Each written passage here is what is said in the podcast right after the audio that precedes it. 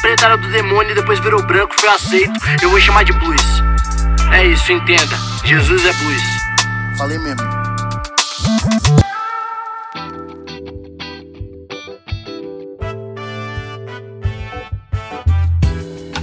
Salve, salve, pecadores e pecadoras! Como é que vocês estão? Além de pecando?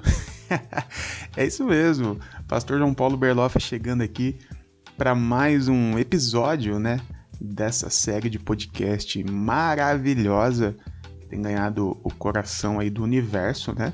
Jesus, o Negro Nazareno. E eu já comecei te chamando de pecador, de pecadora, porque o nosso assunto hoje é o pecado contra o Espírito Santo.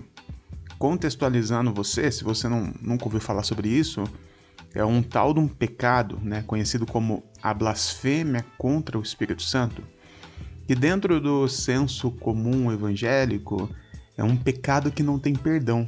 Você consegue entender isso? Segundo alguns, existe um pecado que se você cometer ele, não tem perdão, não tem o que fazer, tá bom?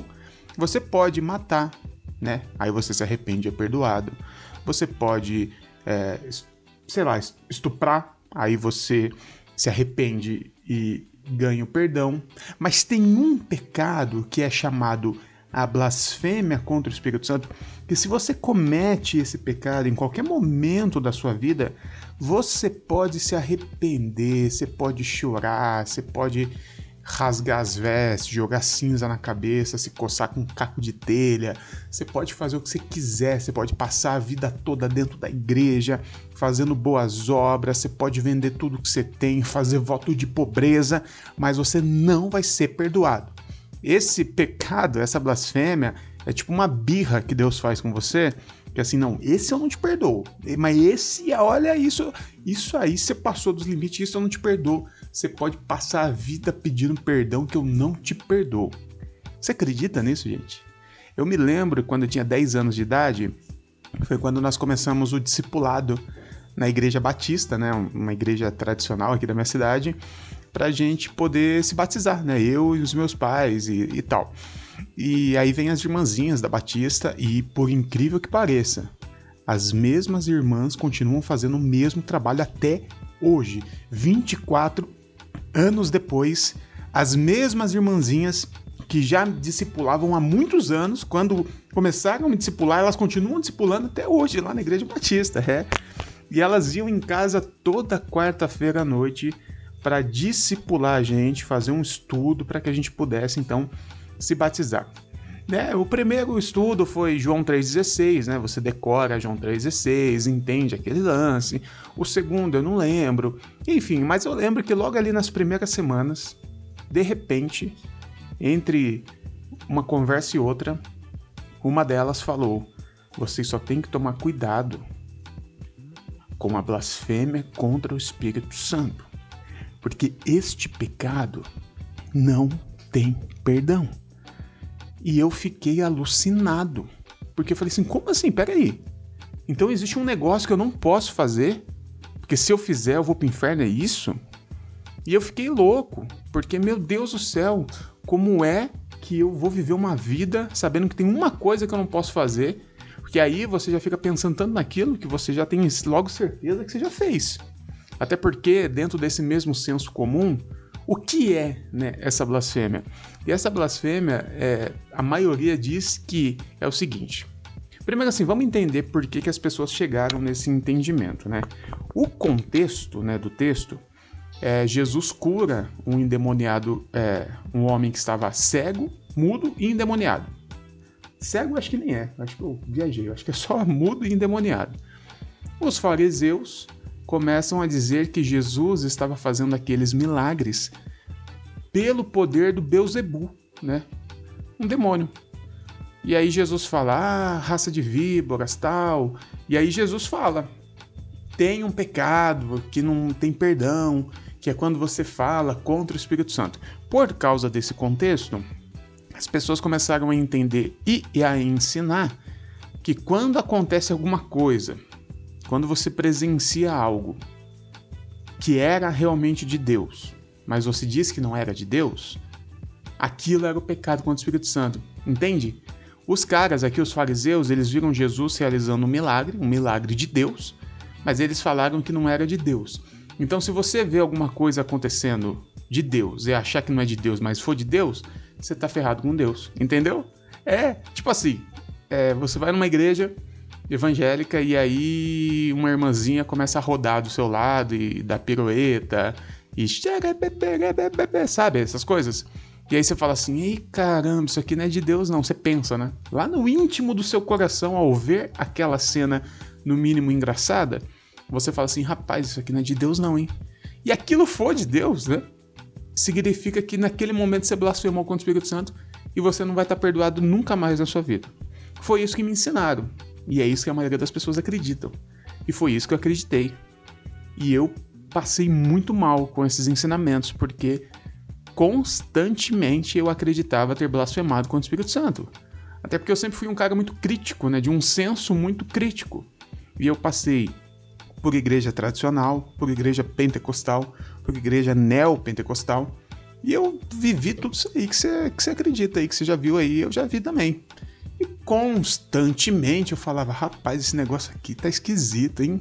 Eu acho que, que, a, que a irmãzinha aqui, ó, esse irmão aqui tá fazendo aqui não é de Deus, não. E na hora vinha o ensinamento. Mano, eu blasfemei contra o Espírito Santo.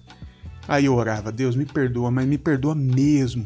Me perdoa se eu blasfemei, eu não sabia. Enfim, gente, que papelão, né? Como um ensinamento errado tem o poder de destruir vidas. E eu estou dizendo, na minha perspectiva, que eu apenas ficava preocupado, mas existem pessoas, e são milhares de pessoas, que desenvolveram realmente crises emocionais, crises psicológicas, esquizofrenia, é, várias doenças da psique por causa de ensinos teológicos errados, principalmente esse. Existem relatos de pessoas que realmente perderam a noção da realidade, né? Aquelas pessoas que a gente acaba dizendo assim ficaram loucas por conta de ter acreditado ter blasfemado contra o Espírito Santo. A pessoa fica completamente maluca. De verdade, ela desenvolve doenças psiquiátricas por conta disso. Olha o poder, o poder de um ensino teológico, né, de um ensino entre aspas divino. Olha o poder disso. Por isso nós temos que tomar cuidado com o que a gente fala, com o que a gente ensina, porque isso escraviza e assassina pessoas. Agora vamos entender que parada que é essa aqui, tá bom? E desculpa a simplicidade da minha, da minha resposta, tá? Eu, eu gostaria de ter uma resposta super elaborada para você, mas eu realmente acho que não, não há motivos para esse, esse estardalhaço todos por conta dessa fala de Jesus a gente tem que entender o contexto e o sentimento de Jesus. Por que, que Jesus falou o que ele falou? Ele falou o que ele falou para fariseus que estavam desde muito tempo desconfiando dele, Jesus. E eu já expliquei aqui neste mesmo podcast, em algum episódio lá atrás, que existia alguns milagres, lembra disso? que tem, um, tem um podcast, eu não me lembro o número, mas se você não ouviu, para tudo e corre, que é Jesus Milagreiro, é o título. Que eu explico por que, que Jesus realizava milagres. E eu falo dos milagres messiânicos. Eu explico que milagre era uma forma de provar a messianidade de Jesus, né? a cristandade de Jesus. Esses milagres messiânicos, um deles era o exorcismo de um endemoniado mudo. Lembra disso? E o que, que Jesus faz aqui em Mateus capítulo 12? ele exorciza um demônio de uma pessoa muda. Ele está é, é, comprovando que ele é o Messias dentro da tradição judaica. Essa tradição não foi ele que inventou, não foi Deus, foi, foi, foi os judeus. Mas para Jesus poder é, é, se comunicar com os judeus e dizer: Olha, eu sou o Messias, Jesus cumpre isso, mesmo cumprindo aquilo que eles mesmos inventaram eles falam: não, ele está fazendo isso por conta do Beuzebu. Você percebe o que está acontecendo aqui? Os caras inventaram uma tradição. Olha, quando chegar o Messias, ele vai ter que fazer X, Y, Z. Se o, se o cara fizer X, Y, Z, ele é o Messias. Jesus chega, Jesus faz X, Y, Z. Aí os caras falam assim: não, mas ele está fazendo isso por conta do Beuzebu. Você entende o que está acontecendo aqui? Os caras deliberadamente não querem Jesus, eles não querem aceitar Jesus, eles querem continuar com o poder. E Jesus fala: cara, você, com vocês não tem jeito, com vocês não tem perdão. Mas Jesus usa uma figura de linguagem dessa falta de perdão, mas Jesus está querendo dizer uma falta de arrependimento, entende? Não é que tem algo que você faça e aquilo que você fez não tem perdão.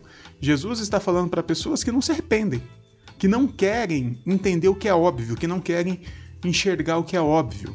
Os mestres das leis estão diante da encarnação da lei, Jesus, cumprindo os, o papel que eles mesmos inventaram, e eles falam: não, isso aí é Beuzebu. E é óbvio, tinha todo um, um sistema de poder montado, já expliquei. Né? O templo estava corrompido, esses caras detinham todo o poder, afinal, eles eram os mestres das leis, né? E essas leis não eram apenas leis religiosas, mas eram leis do Estado, né? Era uma legislação. Então, assim, eles, eles eram os caras. Jesus, cumprindo os papéis, né? O X, o Y e o Z, Jesus estava desfazendo tudo isso. Os caras estavam perdendo o trono, estavam perdendo o poder, estavam perdendo espaço. Então eles tiveram que inventar uma conversa. Não, esse cara está fazendo por Beuzebu. Esse cara não é o Cristo. E Jesus fala: olha, com vocês não tem jeito, com vocês não tem conversa, com vocês não, não tem o que conversar, vocês vocês estão cegos, né? Vocês não, não, com vocês não tem perdão, afinal vocês não se arrependem. Entende? Então essa fala de Jesus da blasfêmia contra o Espírito Santo é muito específico para uma corja, uma corja que quer o poder, que quer exercer poder sobre outras pessoas a partir da narrativa bíblica e não aceitam abrir mão desse poder. Talvez você esteja pensando em alguns nomes agora aí, né? Agora alguns pastores que estão nas mídias aí. Pois é, eu também estou pensando neles. Eu vou ficando por aqui, meu povo. Eu sou o pastor João Paulo Berlofa. Me segue no Instagram, tá? Arroba pastor Berlofa. Eu gero muito conteúdo lá também. Segue o Instagram da Garagem Mogi, o Somos Inadequados e o Coletivo Inadequados. Valeu, meu povo. Deus abençoe todo mundo. E não pequem contra os.